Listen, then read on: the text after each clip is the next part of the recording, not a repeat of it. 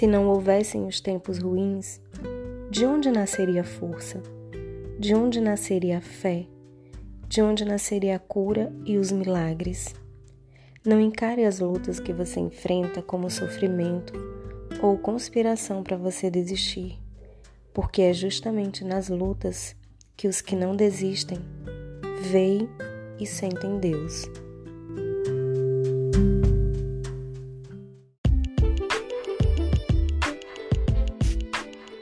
Quantas vezes nos acovardamos e nos acomodamos numa vida mediana, em circunstâncias que nos incomodam, por comodismo ou pelo medo de virarmos toda a nossa vida do avesso, quando de repente nós poderemos descobrir que o avesso é o nosso melhor lado.